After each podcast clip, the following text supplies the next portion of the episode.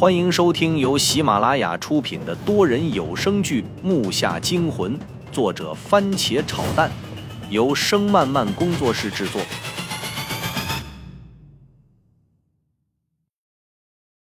第四十三集。哪有啊？切，莫宁，你看到海市蜃楼了吧？张悟回手把镜子扔还给我，大咧咧的说道：“你不相信我呀？”我真看到了大麒麟，还有古城呢，不信就算了。说实话，我也没看到。是啊，其实除了彩虹，啥也没有。秦霄静和杨默迫不得已的表情让我感觉好笑。孩子们进屋吧，可能就是海市蜃楼。莫宁爷爷背着手先进了屋，我望着他的背影，他一定知道，刚才那个方向正是小兴安岭。如果猜的没错，就在那个地下有大墓存在。所有人一进屋就围到莫宁那儿去询问了。我把我的背包放到父亲车里后，又返回了屋里。爸，你应该知道些事情吧？我和父亲来到房屋旁边的林子里散步。对于东周，你们历史上应该学了，但你不知道一个人。这个历史课绝对不会涉及，就算涉及，也只是一点点而已。父亲又接着说：“鬼谷子听说过吧？”听到这儿，我脑中一亮，这个名字好熟悉，在好多书上看过，就知道此人厉害，但不知他到底是干什么的，也不知道是哪个朝代的。父亲看我有反应，就笑着道：“其实鬼谷子只是这个人的外号，他本名王许，又名王禅，是历史上仅次于诸葛亮神秘的人，也可以说。”两人神秘色彩不分上下，春秋时期人，常入云梦山采药修道，因隐居清溪之鬼谷，故自称鬼谷先生。春秋战国时期著名的思想家、谋略家、兵家、教育家，是纵横家的鼻祖。要说当时能制造出保留到现在的机关，除了他，应该不会有第二人了。他在中国历史上。可谓是太神秘了，被誉为千古奇人，很少有人见过他。看到刚才的景象了吗？从古至今，又有几人能做到呢？这墓群遍布中国，而当初也没有人知道鬼谷子到底死于何处，更是没有人知道他到底住在哪。对于书上写的，也不过是些野记而已。但是有一点，是所有我看过书中统一的。他所出生的年代，还有他本人长于持身养性，精于心理揣摩。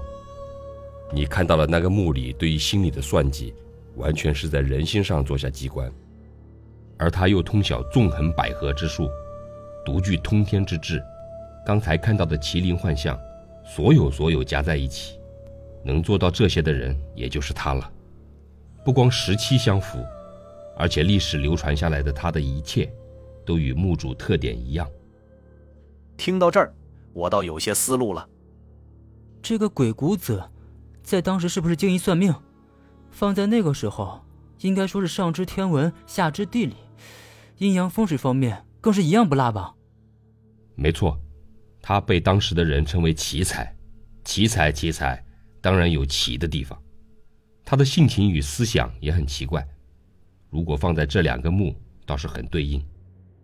对，像昨晚那种驳论相对空间，还有墓道中放棺材，难道他算好有人会从那边进去？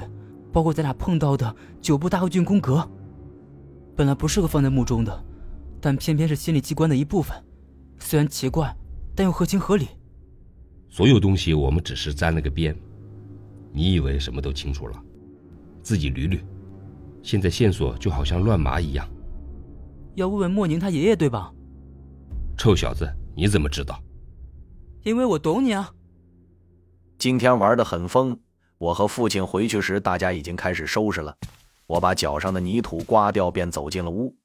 没想到这几个家伙嘴里聊的东西，竟然是以那木为话题。我真是服了所谓“好了伤疤忘了疼”，就是形容他们的。喂，哪天咱们再去那看看吧？去哪啊？你又胆大了？就是那个墓啊。万一里面有什么宝贝啥的，咱们可真有玩的了。张悟听了听，心有余悸的道：“里面要真有啥，你出都出不来了。你没有看那多邪门啊，还去？谁带你去呀？”少兰，今天天气不错，叫你爸带我们进去。我一听就不是什么好事儿。那次那个墓都差点要了我的命，这几个疯子竟然要让我爸带他们一起下去，出点啥事儿谁也负不起责任。我转身逃了出去。看到对面的房间里，父亲正和莫宁的爷爷聊着什么。我敲了两下门，进来。爸，那几个家伙想让你带他们进墓，你看。我试探的问了一句，果然父亲斩钉截铁的说：“胡闹，以为什么好玩的东西呢？这是你儿子，看样子也有两下子。”莫宁的爷爷瞅着我，意味深长地说。就只有几手三脚猫的功夫罢了。我只能站在旁边傻笑，不知道怎么回事，静静的听着两人交谈。原来是这么回事啊！那我也实话说了吧。莫宁爷爷听完父亲的讲述，知道了我和父亲的经历与下墓原因，也说出了他所知道的。他本名范天润，年轻时当过兵，后来退役在小兴安岭旅游区当过夜班检查的工作人员。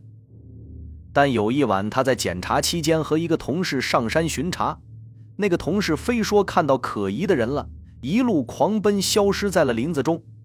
当年的老爷子啥也不懂，没回神，那同事没了，他心里害怕，拿着手电追了过去。当扒过一片草丛，猛然看到自己的同事正蹲在地上，愣神地看着一个东西，手电倒在地上，射出来的光照在那人脸上，甚是骇人。两眼直勾勾地盯着地上，老爷子不敢用手电照，一看那同事就撞邪了。木下惊魂多人有声剧，感谢您的收听，更多精彩内容，请听下集。